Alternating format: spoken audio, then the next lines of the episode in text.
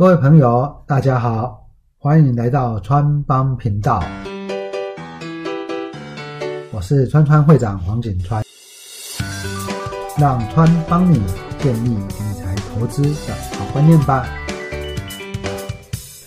啊，今天来谈谈一个问题啊，就是我们常常都听过一句话，叫做“人多的地方不要去”。哦，这个人多的地方呢，不是说我们去逛街找人多的地方，不是，是指股票市场里面人多的地方不要去啊。你可能会听过这一句话了哈，但是从另外一个角度来看。你又觉得，哎，这个是热门股嘛？人多代表是热门嘛？哦，热门，热门股的话呢，其实在进出方面啊，买卖啊，买进或卖出的过程中，都是比较方便的。那什么样叫做人多呢？啊，今天我们就来这个节目来谈谈这个问题了哈。其实，在讲这个问题之前，听众朋友，你自己有没有想到什么叫做人多呢？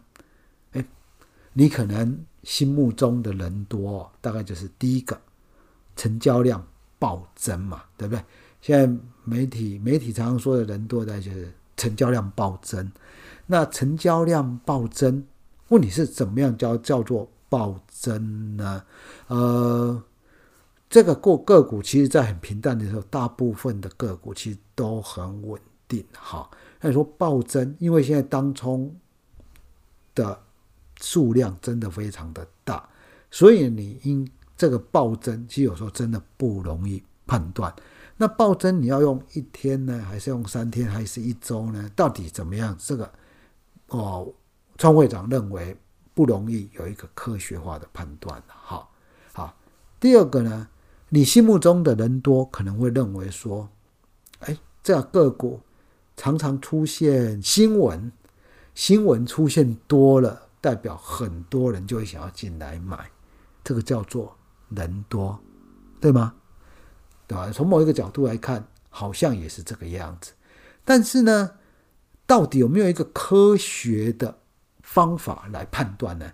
例如说呢，我们我记得川会长在这一段时间啊，应该是说这半年来，我常常看到台积电。登上头版头条，台积电啊，那这个新闻够多了嘛？那这个算不算人多呢？那又例如说，在最近的一个月，长城货运的涨价啊，包括什么长龙啊、阳明啊、亚洲线的万海啊，啊，这货柜啊涨价啊，缺柜啊，涨多少？这个在工商。我就在这一个礼拜，大概就看过三次的接近是证券版的头条，跟啊头版头条，我记得出现过一次，反正就出现过非常多的频率。这个算不算是人多呢？好，在讲这个之前呢，我想呢，这个这个部分都可以只能说他们是非常热门的股票啊，他们是。非常热门的股票，那非常热门的股票是不是代表股价已经到达一定的高点呢？这个我先打一个问号了哈，我先打一个问号。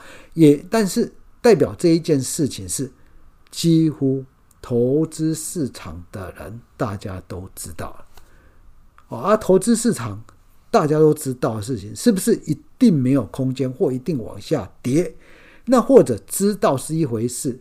买又是一回事，这是两件事情，所以有时候你会说知道跟买，这个真的有时候是一件事情哈。好，所以我们在这个地方要用更科学的方法来跟大家讲，什么叫更科学方法？我们知道呢，在股票市场里面呢，在筹码上面呢，大概分成，川会长把它分成啊，一个大概就是一千张以上的。一千张以上，大概就是公司的大股东啦。好，那董监事常常也都是一千张以上，或者是内部人持股，或者是真的是大股东哦，一千张以上。然后分成呢，大概十张以下的，十张以下的，我说是散户，你应该认同了啦哈。哦，就是大概是小股东、小小股东，或者是散户啦。那一般而言，在一百张到一千张、一百张到四百张这个范围之内，你可以把它称为叫中实户了哈啊，他们对市场有一定的影响力量，但是呢，还不到非常大股东的情形。所以呢，在这个过程之中，我们怎么样去观察这个之间的消长变化，这就非常的重要。首先呢，跟大家提这个资讯要从什么地方来呢？你在关键字里面打“集保结算所股权分散表”，好，它就会有做这一些，哎，输进去会有这个论据啊，一到五章的啦，五到十章的啊，每一个区段到有多少人数持股多少比例啊，他会帮你统计，啊，以每一个礼拜为一个统计，例如说每一个礼拜六。的早上，他大概就会统计完毕。那这统计的是什么？是上个礼拜、上上个礼拜五到这一个礼拜四的这个张数，最后的统计日是在礼拜四。礼拜四，所以你现在所看到的，例如说呢，十二月二十一号那一天的统计资料，它指的十二月二十一号假如是礼拜六的话。那统计的资料就是十二月十九号，哎，不是二十号，是十二月十九号，礼拜四那一天的股权分散的状况。好，那我们原则上大概就是，哎，大概就是一周一周这样子来看嘛，哈啊，你也不一定说看那么短，因为一个月看它的一个趋势状况来思考。这个呢，可以来看看所谓的小股东。持股的变化跟大股东持股的变化，那在川会长认为呢，小股东持股的变化远大重要性远大于大股东的持股变化。为什么？其实我们很多大股东啊，我一千张，你你假如说我现在有几个户头，那我每个户头买四百张，理论上我算是大股东啊，或每个户头买三百张。我算大股东，但是你在一千张以上可能就看不出来哦。类似像这样的一个情形，那你说会不会他找了很多户头，每一个户头买五张？我相信你只要有一千张以上，你不会这样做了，你管理起来非常非常的困难。所以呢，一到十张的，真的就可以把它当成是一个小股东的一个变化。OK，哦，那这个是最基本上我们要了解。所以呢，刚刚所提到的人多的地方不要去。那代表什么呢？当小股东暴增以后，这个人多的地方就不要去了。那什么样叫暴增？跟股价的关联是什么样？我们在这个地方呢，人多的地方不要去呢，指的是当股价跌下来以后，小股东大幅增加，这个你可能就要稍微考虑一下了哈。我们长期啊，我长期观察这样的一个股票。买进卖出的行为大概是这样子啊。其实我在川川家族里面有提冲泰为例子，不过我在这边跟大家再解释一下。呃，我们说呢，小股东的讲，例如说呢，这个我在川川家族讲的这个冲泰好了，啊，它一共分成了大概三个阶段。第一个阶段呢，啊，它第一个阶段之前，你看它股价呢，长期大概在七八十块这边。这边盘整长期哦，你说七十到九十或者七十到八十，大概就这个范围。那这个范围呢，它有一个特征是什么？成交量非常稀少。好，稀少，你大概可以放心，这个小股东哦，不太会进出。他持股多少，大概就持股多少，他就不会动，大概都差异性不大了。你不用每一个礼拜下去看，其实长期看起来都差异不大。哦，大概就这样子。好，在今年呢。冲泰呢，大约是在五月初的时候，当时的股价呢是七十七块，哦，你可以对应一下冲泰五四七四这一支的走势图，它七十七块，当时候的一到十张的小股东，他持股比例大约是在十二趴，然后他持股的张数一共是四千两百张，哦，大约是这样的一个数字，四千两百张，好，那。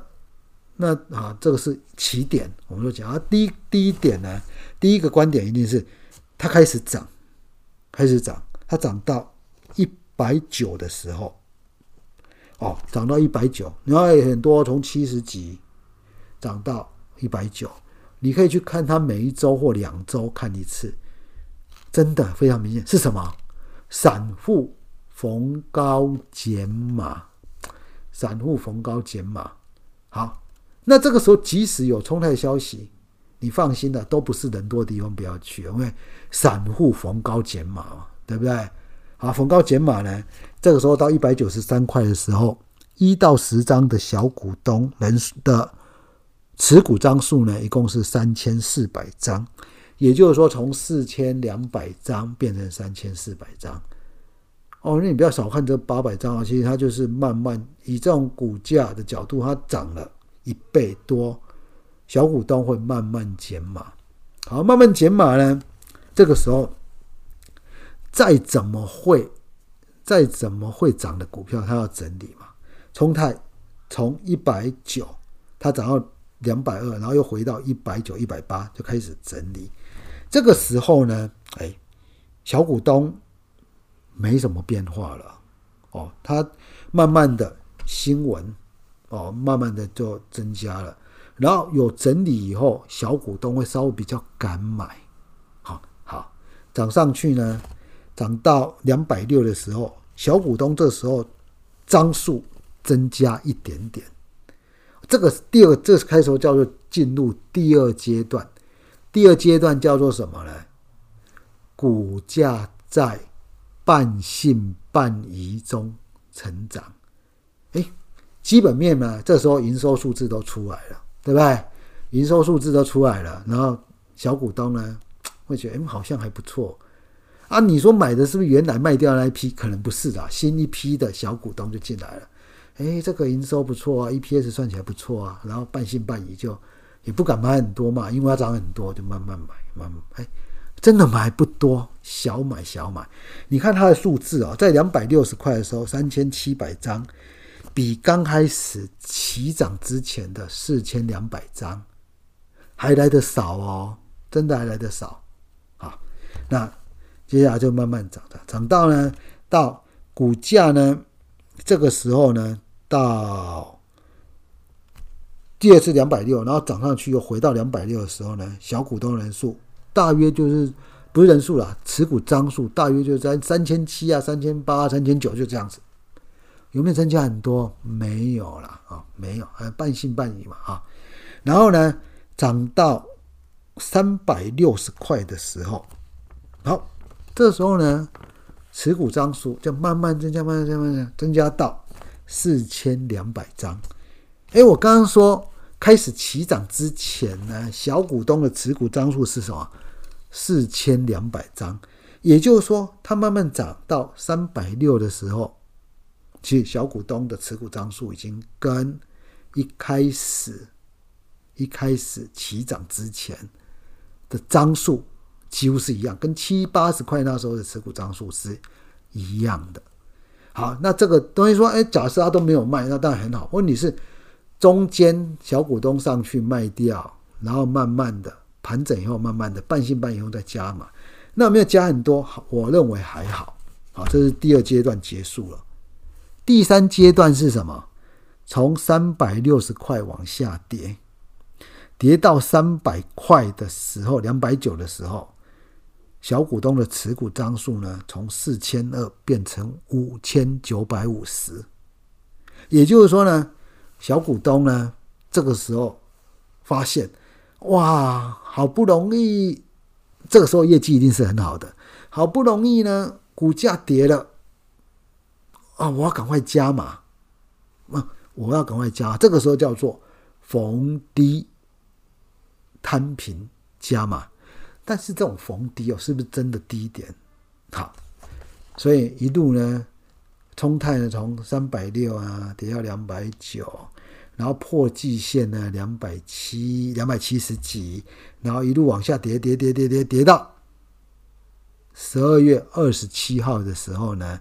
它的股价只剩下一百七十八块，哎，其实这种个股呢，获利这么好的，跌这么多，真的是很难想象。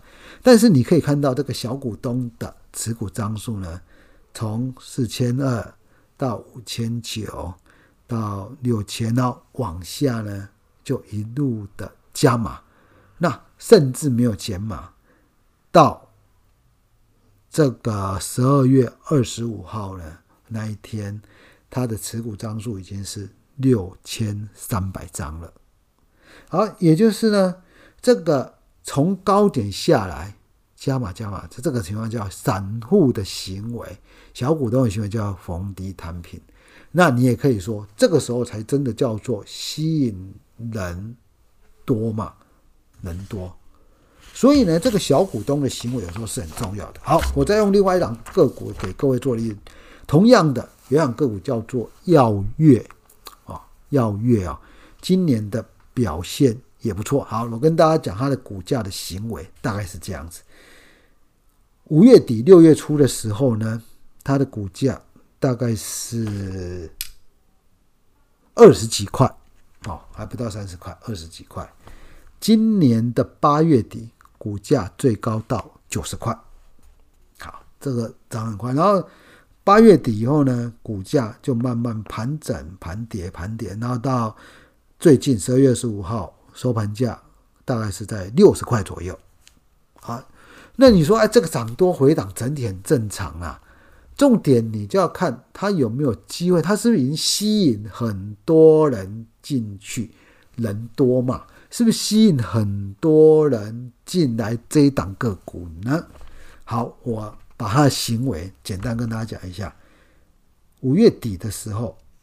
小股东的持股比例一到十张啊，我这时候比例来看是百分之二十七啊。这时候股价是大概二十几块，我这边画大概是二十五块吧，好，不到二十五块。然后这个时候呢，到七月初，它股价呢，这个时候大概是四十块啊，其实也不错啊，涨二十几块涨到四十块也蛮多的了哈。那这个时候，小股东的持股比例呢降到二十趴。刚刚说呢，在五月底的时候，五月底的时候，他小股东持股是二十七趴，然后涨上来，是不是我刚刚说的？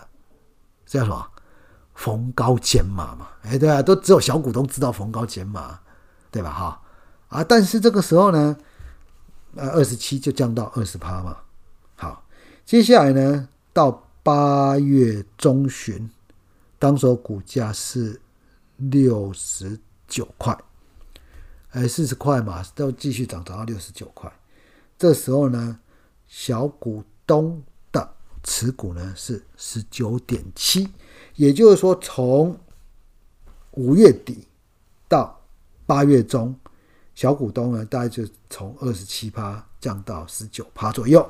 大概是这样子哈，那当然了，整体来说这一段时间呢，股价往上涨，小股东叫做减码，减码，减码呢，好，这很正常嘛，因为小股东逢高很喜欢卖股票。好，那接下来呢，从八月中旬呢，大概六十九块，它一路往上涨。我刚才说在八月底的时候呢，八月二十几号的时候。它的股价呢，来到了九十块了哈，最高来到九十块。那在八月接近八月底的时候，当时候公布七月的单月 EPS 一点二，六月、七月营收都创新高，然后七月份的 EPS 一点二，哇，那时候股价八十几块、九十块左右，真的就公布那时候几乎是最高点。你说一点二乘以十二，大概可以赚十四块哦。现在八十几块，超级便宜的，对吧？超级便宜的，所以呢，开始吸引小股东进来。小股东呢也不会说真买很多嘛，他就因为营收一直创新高，所以呢，小股东慢慢觉得，哎，这样股票真的是不错啊，所以慢慢下去买。所以从十九点七又增加到二十五趴，二十五趴。哎，这个你不要看这个六趴，六趴其实已经算蛮多的，持股之间的一个变化，你总不会变化说，哎，一定要转个什么三十趴、四十趴给小股东才叫多，没有了，这样已经算很多。好，那是一到十张的哦。哦，你只要有兴趣，还可以统计什么十张到十五，哎，十张到二十张的，二十张到三十张，三十张到四十张，四十张到五十张的，五十张到一百张的。我们集保结算所这个部分写很详细。好，重点来了，八月二十一号的时候，他小股东持股比例二十五趴，啊，这个时候就要慢慢增加嘛，对不对？好，那总是股票，假设这个时候下来整理。小股东呢，就从二十五趴往下，这个时候呢，就跌下来了，到九十块它就回下来。大小股都会认为回档就是很好的买点，回档就是很好的买点，然后呢就跌，因为它 EPS 太好了嘛，至少今年第三季真的很好，EPS 三点二很好，就跌下来了，跌下来，跌下来，破季线的那一天，那时候小股东的持股是。三十二趴，那一天什么时候呢？大概是在十月，十月中吧。哦，十月中，十月中呢，股价的位置呢，大概是在七十块。它没有跌很多了，老讲真的没有多，但散户喜欢这个小股东喜欢逢低摊平嘛。哦，当时候的持股比重就很高了，就很高了。哦，三十二趴。你可以看到三十二趴已经怎么样超越原来开始起涨点的二十七趴了，代表小龙啊，这个时候不买不行了，好不容易跌下来了啊，对，啊，你放心好，只要有这种心态、有这种行为出现，这股价大概至少要有一段时间要整理了。我们指数呢，其实表现真的不错。这个小股东呢，在十二月二十五号当时那。十二月二十五号的时候呢，持股已经来到了三十四趴了，三十四趴也算增加很多了。那这种情，刚刚又比刚刚的三十二趴又来的多了，三十二、三十三来的多了。那这种行为呢，我个人认为就是说，什么叫人多的地方不要去？你用这样的一个角度去思考，能不能有一点感觉啊？所以我跟大家提一个科学化的判断哈。当股价开始明显回档，明显回想，所谓明显回想，大概就是二十趴好了，好不好？二十趴哈，就小股东持股又增加非常多，而且已经比原来的起涨点来的多。这个时候呢，你千万不要认为说它已经非常便宜了。这股票市场啊，啊，真的有大小股东之分了哈。我觉得真的还是，那为什么下来大家会买？那你说，哎，这个都没有新闻呐，小股东怎么知道买？你放心啊，现在资讯非常的透，非常的多。像刚刚所讲的冲泰，其实媒体都没有看到什么信息啊。你看小股东还是增加那么多啊，对不对？为什么？为什么？小股东喜欢逢低摊平嘛？啊，逢低摊平，这个时候就很多人去逢低摊平，叫人多的地方就不要去。好，刚刚所提到。节目一开始的时候说，我哎，这半年新闻媒体最多是什么？台积电，对吧？哎，台积电小股东多不多啊？哎，你有没有查过这个东西啊？七月三十一号的时候，我说这半年嘛，七月三十一号的时候呢，小股东的持股比例是二点四趴。十二月二十五号的时候呢，小股东的持股是二点七趴。增加零点三趴，有没有增加很多？没有哈，真的没有。那你要想想，台积电现在有新新闻，呃，有成为一些纯股族的对象。零股交易以后，台积电常常都是零股交易的第一名。所以用这样角度去思考，我觉得可能是比较好的。好，谈谈最近最热门的航运股，大家。去看看这个小股东吧，小股东呢持股是什么？大幅增加的哦。哦，你假如跟三个月前像杨敏来说，其实增加蛮多的。但是因为股价都还在涨，所以我认为不是什么问题啦，都不会是问题。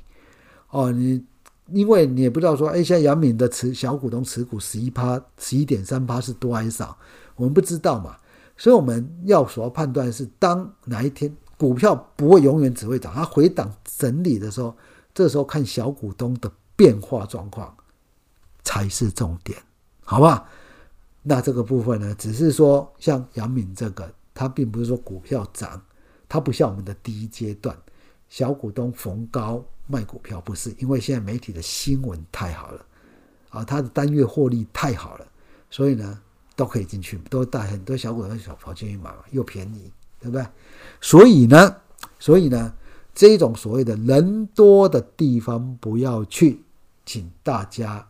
一定要用一个比较科学的方法，集保结算所的股权分散表啊！你一定要找这个一到十张小股东的持股变化状况，对应股价的一个表现，才来确定说什么叫做人多的地方不要去，特别是股票下跌的时候，人多的地方。去了，其实真的很危险。上涨的时候还不会有什么问题，下跌的时候你去真的很危险。很危险是什么？不小心就会有来自于融资的停损卖压。好，这个是陈会长今天跟大家所分析的啊，怎么样去判断人多不要去的一个。简单的方法了。哈，如果喜欢我们这一集节目的，请在评论区给我们五星好评。我是川会长黄景川，我们下一集再见喽。